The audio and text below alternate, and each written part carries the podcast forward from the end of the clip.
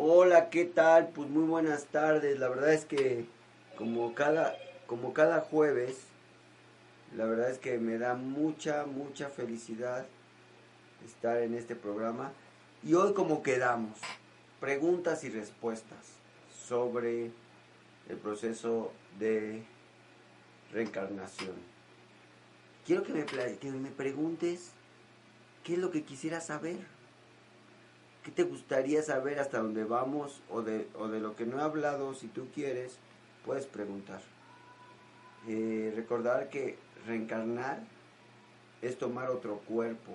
Fíjense que, que, las personas cuando se tienen una muerte súbita, eh, pues se vuelve súper difícil porque algunos de ellos, como mi padre, lo atropellaron y se vuelve muy difícil que se den cuenta. Entonces vemos películas como esta de Gods o Fantasma, este exactamente, ese de Gods, eh, pues el cuate no se da cuenta, entonces no sabe qué está pasando, ¿no? y, y eso pasa, o sea, nosotros tenemos como 72 horas para ayudarle a una persona cuando, cuando va a desencarnar ayudarle para que pueda ir hacia el bardo o hacia un lugar donde pueda reencarnar.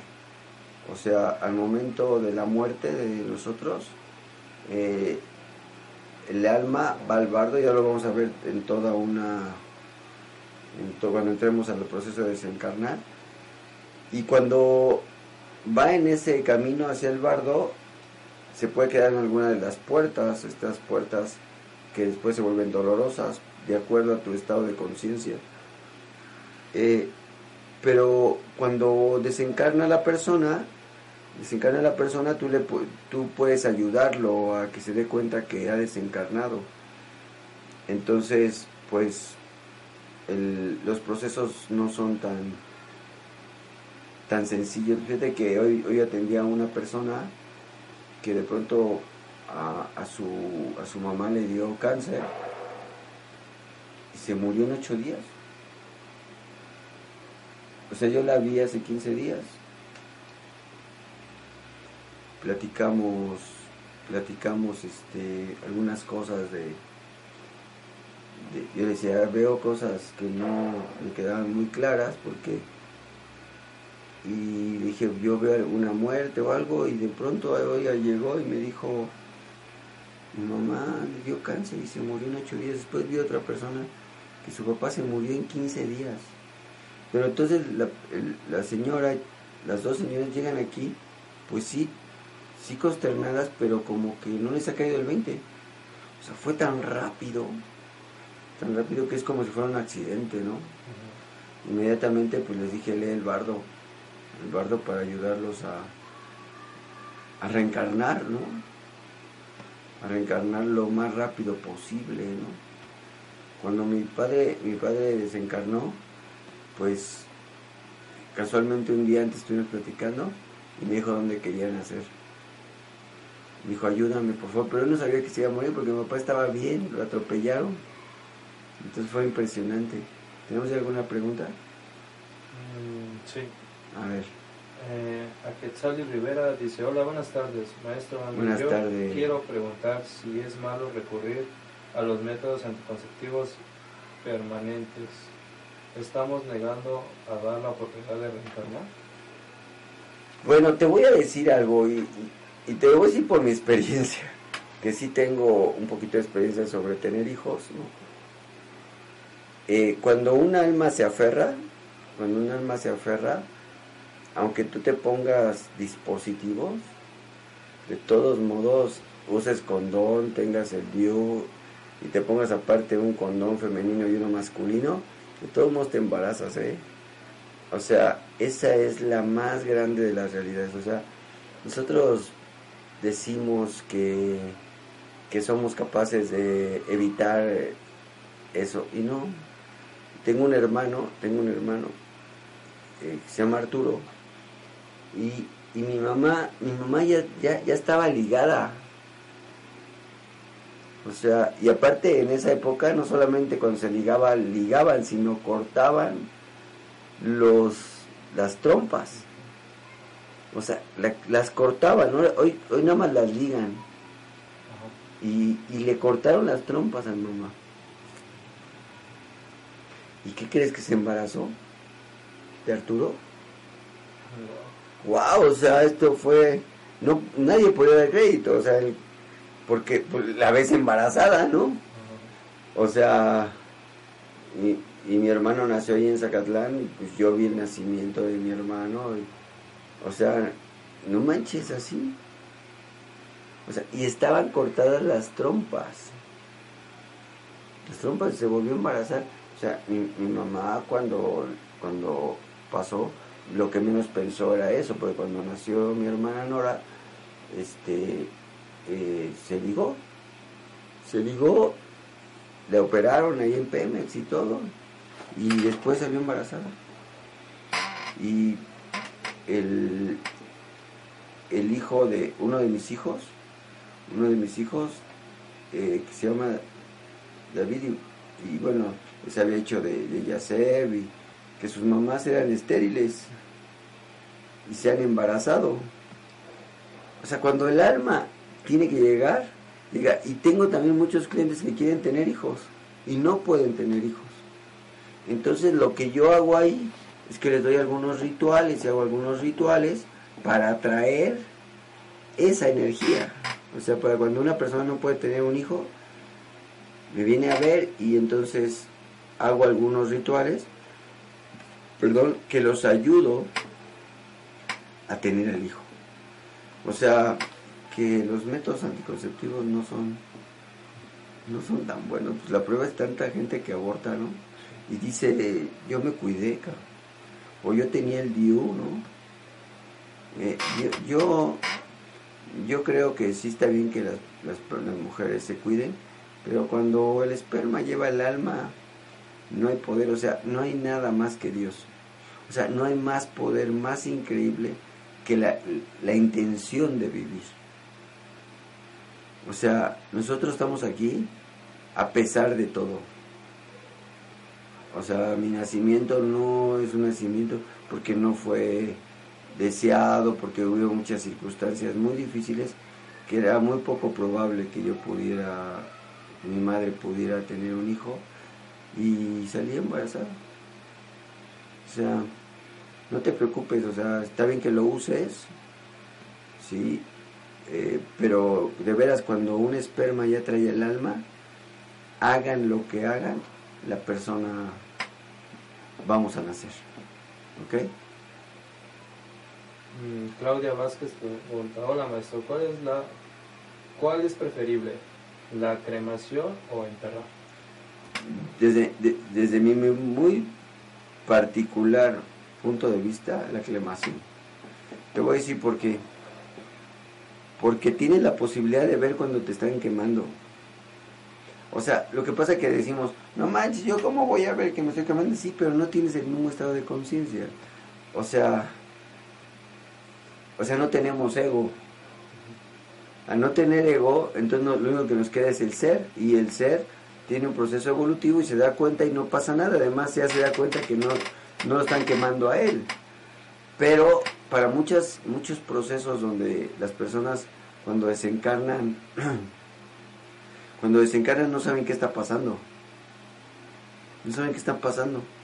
Entonces hay que, yo les recomiendo veras, vengan por su bardo aquí, este, lo tienen guardado en su casa, porque a veces pasan las cosas y no, no es tan fácil y el que nosotros podamos leer el bardo, la próxima semana les voy a leer el bardo, para que vean qué belleza, pero no solamente eso, se los voy a explicar, pero algo que es bien importante para que la persona que está ahí le ayudes a dar el paso. No sé si me voy a entender. es bien importante que les ayudemos a dar el paso y que podamos nosotros entender el mecanismo. Entonces, pues, eh, te puedes cuidar, no te puedes cuidar, pero al último esta parte donde me decías que, que, era la mejor, es la aclamación. en cambio, muchos, muchos seres se quedan en este plano porque no se dan cuenta que murieron. Um, David Navarro pregunta, ¿se puede cambiar el sexo con el sexo con al reencarnar o siempre es el mismo? No, no, este, eh, nuestras vidas, algunas veces somos mujeres, algunas veces somos hombres, algunas veces escogemos la experiencia gay, esto es real, porque nuestro, nuestra alma tiene que vivir todas las experiencias. Eh, este, este, rollo, este rollo homofóbico, a veces no da, ¿por qué es tan homofóbica esa persona? Porque quizás en la otra vida fue eso, la próxima reencarnación va a ser gay, no sé si me explico, o la anterior fue gay y no le fue tan bien, entonces pues genera ese, ese proceso tan difícil. ¿Sí me dan Entonces no se vuelve tan sencillo, ¿eh? O sea, yo creo que es algo muy importante, muy importante que ustedes se den cuenta que nuestra alma va a trascender cuando tenga muchas, muchas experiencias y pueda, pueda, pueda entrar a un plano más superior, pero no puedes pasar a un plano superior si este plano no está resuelto. Y, y, si tú no has vivido una experiencia como hombre, una experiencia como mujer, una experiencia como homosexual, todo eso va a impedir que tú entres a, a, un proceso más superior. Yo sé que esto a mucha gente le va a mover, ¿estás de acuerdo? Este, pero así es. O sea, yo por eso aquí en Amer Master aceptamos cualquier tendencia. No tengo ningún complejo Tú y tu equipo tienen que hacer su trabajo. Porque yo sé Con que es parte de la fácil, necesidad del alma y sencillo. vivir Solo tal o cual experiencia de vida. Ok. Carmen García Barzanaya pregunta, maestro, ¿qué son los registros Akasha? Fíjate, es muy, muy importante la, la pregunta que haces. ¿Por qué? Porque los registros akáshicos son todas las... Nuestra alma, nuestra alma va recibiendo información. Y al momento que va recibiendo información, hace algo muy importante. Lo que hace, hace la conexión con las experiencias. Solamente lo que experimentas o lo que logras existir se queda grabado en el alma. Porque la entrada al alma, a la, información del alma es a través del ser. Entonces lo que pasa es que yo vivo, por ejemplo, una, una existencia y me doy cuenta de algo, por ejemplo, ahorita, ahorita comí. Y cuando como, me gusta probar lo que como, ¿no? Entonces, comí un poco de, de pollo, pero estaba enchilado el pollo. Entonces me lo como lento y además no sé de dónde lo trajeron, porque pues muchas veces me regalan comida. Y te juro que estaba riquísimo. Esa existencia, el, el- disfrutarlo, entra a tu alma. ¿Me explico? Y entonces a la hora de decidir un mecanismo de sobrevivencia en la próxima vida, pues va a tomar solamente los procesos existenciales. Puedes existir el sufrimiento, más que el sufrimiento puedes existir la tristeza. Y entonces te das cuenta donde ya no tienes que meterte. Lo que busca el, el alma es evolucionar. Los registros acósticos son estas existencias que vas teniendo y los va guardando porque esos registros son los que van a ser tomados en cuenta cuando tú vuelvas a reencarnar o cuando tengas que pasar a otro plano de existencia diferente a este. Ah, David Navarro otra vez pregunta, ¿es cierto que el suicidio en sí no tiene consecuencias negativas si la persona se encuentra bien mentalmente? No, no es mentira. O sea, el suicidio es suicidio. Y el suicidio es una negación de la vida. Y pues si nosotros negamos la vida, hay una consecuencia. Al igual que nosotros negamos la vida, e igual cuando nosotros cortamos la vida de otra persona. O sea, nosotros, nosotros, como muchas cosas en la vida, eh, no, el que nosotros seamos, inclusive que seamos parte de nuestra familia, y le cortemos la vida a otra, a una persona de nuestra familia o, o lastimemos a alguien de nuestra familia, no tenemos, no tenemos ese derecho. ¿Sí? Eh, yo tuve una situación hace un tiempo con un pariente mío, con un pariente mío y, de pronto alguien me dijo algo muy importante, oye, ¿sabes qué? Este, eh, te invito a una reunión familiar. Y entonces eh, yo le dije a la persona, como va a ser que va a la otra persona, le digo, la verdad es que yo te agradezco mucho, pero a mí no me gustaría volver a vivir una experiencia con esta persona porque no tengo necesidad de volverme a meter en esa bronca, ¿no? Sí. Entonces, el, aquí es sumamente importante que ustedes se den cuenta que, que nosotros somos responsables de los actos, pero eh, si nosotros, hay una palabra maravillosa dentro del camino iniciático que significa en la negación está la afirmación. O sea, tú niegas, tú te, tú te suicidas, está negando la vida y entonces estás afirmando que ya no quieres vivir. O sea, yo, yo independientemente de las presiones y de las cosas que una persona pueda vivir, yo sí creo que el suicidio definitivamente, y no solamente lo creo, sino porque comprendo qué significa la vida, y la vida es justamente existencia, la vida es que las cosas que están sucediendo están ahí para que yo aprenda y no puedo fugarme así, o sea, si ya a veces para, para resolver la vida lo tienes que hacer en el aquí y en la ahora. O sea, yo nunca dejo las cosas para otro día. O sea, digo, inclusive cuando yo decido algo con respecto a otras personas, siempre lo hago a partir de que yo ya no lastime a la otra persona y la otra persona me lastime a mí.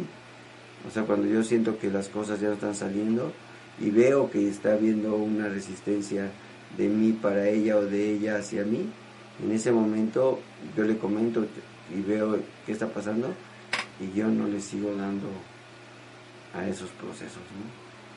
Eso es. Okay. Um, Ramírez pregunta, ¿has visto la película de Matrix? ¿Qué piensas de esa película?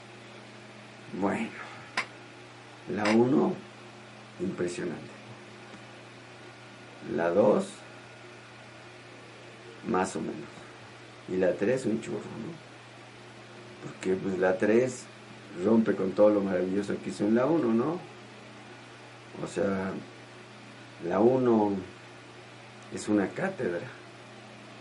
Es una de las películas más, más realistas que todos nosotros vivimos. O sea, estamos algunos atados a un mundo como este lleno de ilusiones lleno de ilusiones y no nos damos cuenta que hay un mundo alterno a este que puedes verdaderamente entrar en un proceso de desarrollo. Y, cuando tú te das cuenta que este mundo ilusorio en el que nosotros vivimos no es tan real, entonces puedes descubrir la felicidad. O sea, la película uno la he visto 50 veces, inclusive un día podemos hacer de explicación. Yo creo que tengo hasta un video que alguna vez hice de, la explicación esotérica de Matrix. Si sí, debemos un día buscarlo. Pero no me acuerdo si lo di en una o dos clases. Pero la película 1 me parece una cátedra esotérica. Sí, eh, hay otra que, que, en lugar de vi, eh, vi la 2 y vi la 3 pero en lugar de irme a de este mismo artista, en lugar de irme a las 2 o las 3, yo me iría a una película que se llama Constantín. Constantín, eh, que es una película eh, muy interesante porque son los procesos de los elementales, que sí existen y que es lo que nosotros atacamos con los salmos y con todo lo que nosotros hacemos aquí, lo hacemos con Constantín y vemos a un chavo que bueno pues pues hizo un mecanismo de reencarnación muy interesante y sanaba a las personas y sacaba los elementales de las personas o sea maravilloso ¿eh? otra Jacob de Ledimas López pregunta, ¿y cuando provocan un aborto qué pasa con el alma y esa energía? Regresa de donde vino. O sea, solamente tienes que ubicar dos cosas. Toda acción genera una reacción directamente proporcional a la que hizo en forma inversa. O sea, ¿esto qué quiere decir? Quiere decir algo muy sencillo, que todos nuestros actos, de alguna u otra forma, nosotros los vamos a tener que experimentar. O sea, el alma regresa al bardo y se reprepara para una nueva reencarnación. O sea, pero, pero esto no es un como, como que ellos dicen ching y se murió, sino que también esa alma escogió a alguien que sabía que ese mecanismo iba a suceder y porque esa persona necesitaba aprender algo y no pudo pararlo y lo vuelve a repetir. Estos actos son universales, son cíclicos, cíclicos. Hay personas, a mí me preguntó alguien una vez, ¿y qué es el infierno? Repetir el mismo acto mil veces y no salir de él. O sea, de pronto dices, es que me enamoré y no puedo dejar de pensar en esa persona. Pues ese es el, ese es el famoso, eh, ese es el famoso este, infierno. O sea, el infierno es, es el lugar donde nosotros lo vivimos eternamente repitiendo el mismo acto. Entonces yo sí, yo sí creo la verdad que, el proceso de, reencarnar tiene que, ser súper inteligente y, no perder nuestra vida en tonterías. O sea, yo soy súper intenso en, en, la vida. O sea, yo creo que yo vivo 25 horas al día porque hay momentos, muchos momentos como este que hicimos hoy en la mañana tú y yo, ¿sí? que, en verdad, en verdad, ese esfuerzo que estaba sucediendo conmigo, que supone que íbamos a ir lento, ¿no? Pero pues ya sé que es bien picado, me hace el avión, ¿mande? Y, y, la verdad es que yo sé que no fuiste con toda tu velocidad, pero sí mínimo ibas al tres cuartos, y yo iba al 100. pero son, son, son experiencias cumbres. Y esas experiencias cumbres te dan existencia. Entonces es muy importante, muy importante que nosotros nunca neguemos la vida como tal. Erika del Carmen Flores pregunta, maestro, ¿cómo puedo trabajar mi energía para poder quedar embarazada? ¿Por qué no me vienes a ver, Erika? Erika se llama, ¿verdad? Venme a ver, Erika, y, y te traes tu carta natal, te, traes tu retorno solar y, yo te ayudo, o sea, yo te ayudo a que veas y, y cómo podemos ser con tu pareja para que él, él también esté en el momento justo, en el tiempo justo y que todo salga. Yo hago unos cálculos para que podamos hacer que todo eso funcione espectacularmente bien. Mm, Adriana Amat pregunta, hola maestro, cuando te embarazas es porque el alma elige a esa persona y si hay aborto espontáneo, ¿qué pasa con ese proceso? No, esa es muy buena pregunta también. O sea, eh, los, niños nos escogen a nosotros, o sea, nuestros hijos nos escogen a nosotros. hay abortos hay aborto, abortos eh, que no, están dirigidos, o sea, ¿qué quiere decir? Que la persona no quiere que aborte, al último aborta, ¿sí? Hay dos, dos reglas ahí muy importantes. La primera que puede ser, la primera es por sobre, puede ser por sobrevivencia. ¿Esto qué quiere decir? Que el lugar donde, que es alma, no está preparada para vivir la experiencia que que ese espacio merece. Pero como en otra vida ayudó a una persona a abortar, entonces tiene que ser abortado. Entonces esta persona aborta, o sea, es reencarna, pero reencarna en un feto que va a ser abortado, porque tiene que cubrir sus, sus percepciones, el haber tomado esa decisión a pesar de todo, ¿no? Y, y el otro, el otro es la parte donde nosotros eh,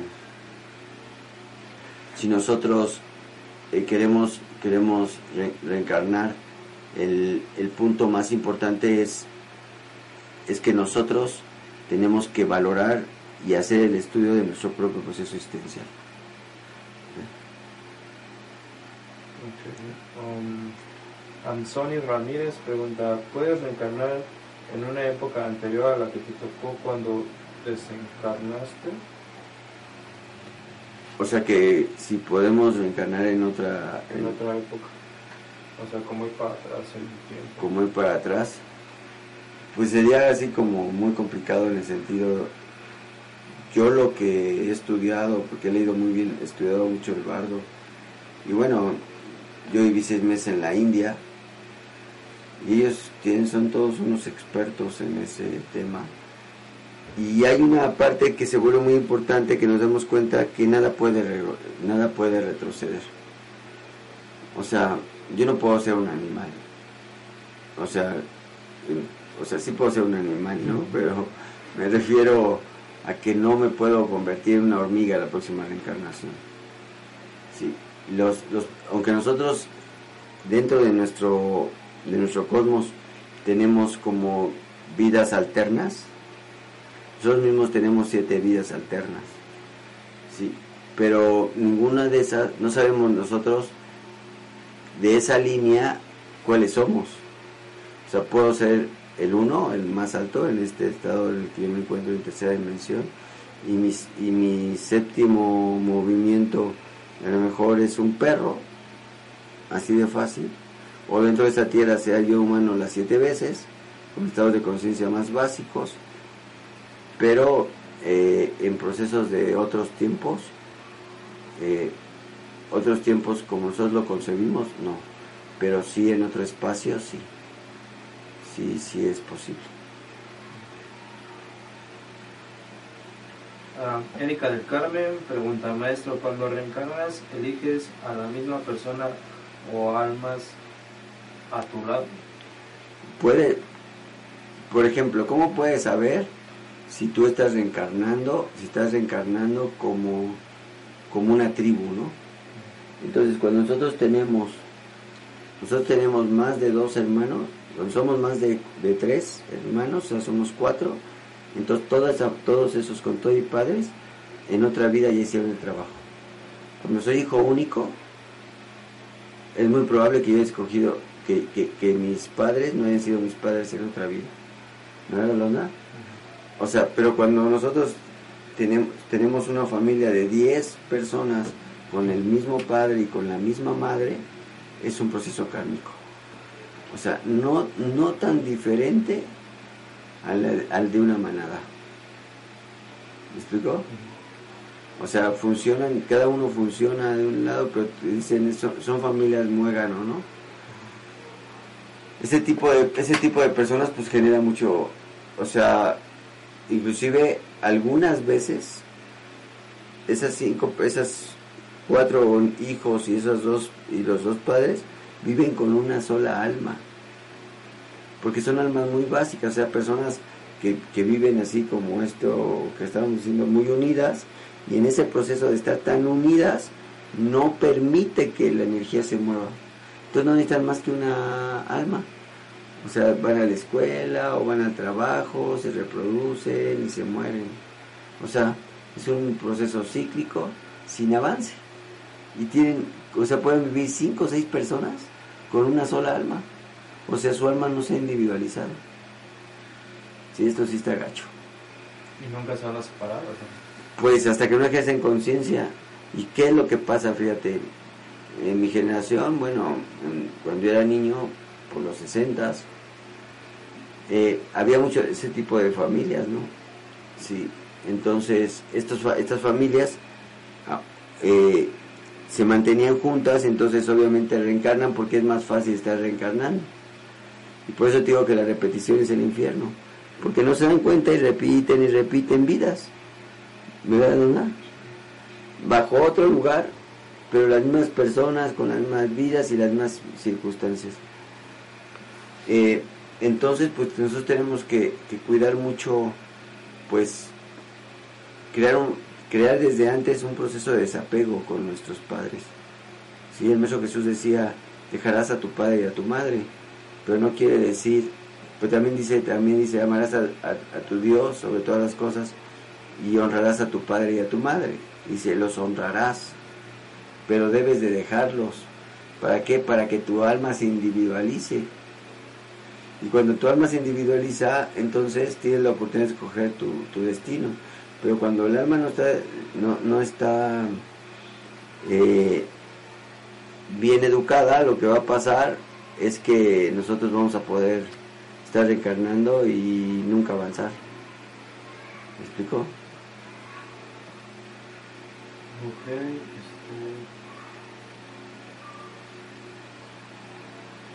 ah, Boris Loja pregunta, maestro, cuando reencarna una persona, ¿reencarna en el mismo país o otro país? Bueno, tú, yo sé que tú me estás hablando desde Atlanta. Hola Boris, qué gusto saludarte. Salúdame a tu hermano porque quería hablar con él, pero justamente ese día se me descompuso mi teléfono ya llevo creo que una o dos semanas sin teléfono, pero ya yo creo que a ver si este fin de semana lo arreglo quiero decirle de antemano, pues los amo mucho. Pues yo creo que, ustedes, David, tú y tus, y tus padres que eran ecuatorianos, pues nacieron en Ecuador por un tiempo sabiendo que su alma iba a migrar a los Estados Unidos, porque pues ya son residentes, porque todo fue más fácil, porque desde muy joven hubo una amnistía de Estados Unidos a, a Ecuador y les, les digo a Estados Unidos, todos los ecuatorianos que quieran se van a poder venir y se van a nacionalizar. Cuando Boris y, y David estaban chiquitos. O sea, yo te preguntaría más bien, ¿acaso no escogiste los Estados Unidos como país donde tú querías vivir, aunque hayas nacido en Ecuador? Eso fue lo que pasó. Y viven súper bien, o sea, como si fueran americanos y bueno, como si fueran de Estados Unidos, sin problemas, ¿eh? O sea, eh, aparte de que ellos son extraordinarios amigos míos, entonces, pues la realidad, la realidad es, Boris, tú escogiste nacer en Ecuador porque querías tener sangre ecuatoriana, pero también decidiste nacer, vivir y renacer en Estados Unidos. Si no tuviese venido de Ecuador, quién sabe si algún día nos hubiéramos conocido. Entonces, dime si no es maravilloso, Boris. A Rosy pregunta, maestro, ¿por qué sigo soñando a mi papá enfermo a pesar de que le leí el bardo los días que me dijiste, hice algo malo? Porque tu papá no se ha ido. Hay algo que lo tiene detenido ahí. Lo que yo te recomiendo es que vengas a verme y yo con las cartas de tarot hago un ejercicio mágico y hago que tu papá esté aquí y él nos puede contestar todas las preguntas que tú le haces. Pero eso me queda claro que tu papá no se ha ido de este plano. Aunque hayas encarnado, sigue entre nosotros. Um, Angélica Martínez, maestro, buenas tardes sobre qué fundamento se basa la reencarnación. ¿Qué, qué fundamentos? No entiendo la pregunta. Sobre qué fundamento se basa la reencarnación. O sea, ¿qué lo fundamenta? Bueno, científicamente no está tan fácil, ¿no? Aunque hay mucha gente que hoy, por ejemplo, se da cuenta que cuando tú desencarnas pesas 700 700, 770 eh, gramos, que dicen que es el peso del alma, ¿no? Y eso ya está científicamente más o menos probado. Eh, los, los, los hindús o los budas o en el budismo hay unos que se llaman bodhisattvas en la tradición tibetana también, lo que se da es que cuando una persona desencarna dejan sus juguetes y sus cosas ahí. El, niño llega y reconoce sus juguetes y reconoce a las personas. Ese es otro, otro punto muy importante, pero yo creo desde mi punto de vista, ya lo dije en una de estas clases, desde mi punto de vista, desde lo más profundo de mi corazón, yo sí creo, creo en la evolución, porque yo desde que llegué a ese planeta, en esta vida, me he dado cuenta, me he dado cuenta de mi proceso evolutivo con respecto a cuando yo era pequeño a cómo estoy hoy. Pero también conozco a gente que es muchísimo mejor que yo en esto que hago. Y, y, y eso creo que me parece que es justo, porque seguramente ellos han hecho mayor esfuerzo que el mío. ¿Estás de acuerdo? Entonces, el, trabajo de, de reencarnación está basado principalmente en que nosotros seamos capaces justamente de entrar en el proceso de evolución. Y si tú me dices, ¿cuál es el fundamento científico? No te lo puedo asegurar. Aunque hay muchas, hay, muchos libros que, que hablan sobre experiencias cumbres de reencarnación. Pero, pero sí creo yo que, que la evolución es el primer fundamento que nosotros y porque Dios es justo y amoroso. Entonces creo yo que al momento en que nosotros reencarnamos es justamente porque nosotros sabemos que Dios es justo y es amoroso. ¿Alguna otra pregunta? Carmen García, maestro, ¿qué información puedo ver en una sinastría entre mi madre y yo? Julio, vas a ver un resto de cosas. Por ejemplo, si vemos Quirón, pues vas a ver si en otras vidas tuvieron relación tú y ella. Sí, eso es bien importante. Puede ser trinos, trinos, pueden ser sextiles y vemos que, que, ese proceso pudo haber sido. También podemos ver, por ejemplo, cómo se encuentra la casa 8. Pues la casa 8, eh, tiene que ver también con las herencias, y no solamente físicas, sino las herencias emocionales y espirituales. Entonces nuestras cargas de energía que nosotros tenemos con respecto a la forma en que nosotros percibimos el proceso de, estar aquí y de, tener una vida tras otra vida y de trabajar por el proceso de la reencarnación, pues, pues Quirón será uno de los elementos más importantes. Sí, la casa 8, también la casa 4 y la casa 1, esto, estas nos dan elementos casi científicos de, lo que nosotros fuimos, somos y seremos.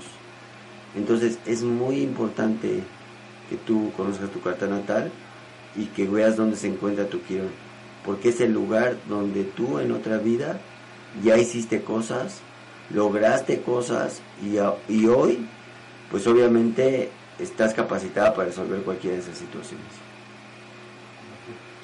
Claudia Vázquez, ¿cuál es el karma para las personas que se, que se hace un aborto? Pues lo que hicieron fue algo muy importante porque negaron la vida. Y en algún momento nosotros vamos a ser negados en la vida. O sea, eso es algo que, que sí es así. O sea, un acto que nosotros tengamos en contra de la vida, pues nos van a cobrar con la misma vida, ¿no? ¿Okay? Bueno, la última pregunta, chicos. La verdad es que, se nos fue bien rápido, ¿no? Sí, y quedaron preguntas. Eh, Karina, me imagino que es Karina Ochoa. Maestro, ¿a qué se debe que una persona mayor que está en el lecho de muerte se recupere y no muera? Bueno, aquí lo hacemos mucho cuando hacemos el famoso retorno solar el famoso retorno solar que es increíble, ¿no? Podemos saber si te vas a morir. Entonces hay rituales especiales para no desencarnar y también el que tú cambies tu estado vibratorio. O sea, yo, todos nosotros nacemos con un estado vibratorio, pero si nosotros entramos a una escuela de evolución o desarrollo de nosotros, entonces nuestra alma va a cambiar de vibración. Entonces el que iba a morir era el que estaba en esta vibración no el que estaba arriba de la vibración. ¿Ya me expliqué? O sea, a mí siempre me dijeron que yo iba a morir a 50 años. Mi, carta natal, las personas me veían y todo este rollo. Pero el maestro me dice, tú puedes darle vuelta a eso, tú tienes que salir de dónde? De ese estado vibratorio. Si tú te mantienes en ese estado vibratorio, no solamente te vas a morir, sino que la gente que está a tu lado siempre te va a fregar. Si tú entras en un proceso evolutivo y trabajas contigo mismo y te esfuerzas por ser una mejor persona, mejor persona quiere decir que eres mejor de quien eres. El nombre primario desaparece y aparece una sanya, o sea, una, una, una forma de vivir. Esa sanya, ese trabajo, es que tú ya no perteneces al estado vibratorio, al estado vibratorio anterior. Entonces, si a lo mejor te ibas a desencarnar, es muy probable que no desencarnes.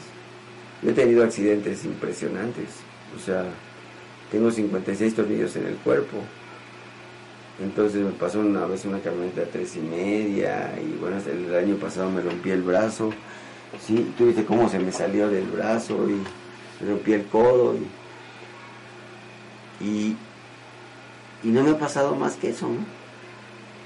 He tenido tres comas, he tenido dos infartos, dos infartos y estoy aquí. Pero yo creo que lo que yo, en mi muy particular forma, creo que hay muchas cosas que todavía tengo que hacer. Es por eso que yo me aferro tanto, tanto a la vida. Tengo 55 años y, y yo me he aferrado a la vida desde que nací. Y yo creo que cuando uno se aferra a la vida y conoce cómo funciona el universo, puede modificar cualquier tipo de, muerte que exista. ¿Okay? Pues me dio mucho gusto verlos. La próxima vez vamos a ver dónde nos quedamos. Y media hora de preguntas y respuestas. Espero les haya encantado. ¿sí? Que les sirva, porque creo que eso es lo más importante. Y vamos a tener un nuevo programa, ya les avisaremos la semana que entra. ¿Cuándo vamos a empezar con, con todo el día? Tres semanas. Pues dentro de dos semanas. De este jueves, de hoy en 15, los jueves, todo el, desde las 12 a las 10 de la noche, vamos a tener programa con diferentes artículos, vamos a tener entrevistas con otras personas, nos vamos a entrevistar entre nosotros, vamos a tener el programa de podcast de, el de ustedes, van a tener la encarnación conmigo, eh, vamos a tener una sección especial donde yo les explico las canciones. O sea, el jueves voy a estar en dos horarios con ustedes. Y bueno, tengan muchas sorpresas. Entonces no te la pierdas. No te pierdas ninguno de nuestros programas. ¿Sale? Sean súper, súper, súper felices. Porque es lo que nos regaló Dios, la felicidad. Entonces no dejen que la vida pase y no sean felices. Diviértanse y nos estamos viendo pronto. Bye, los amo.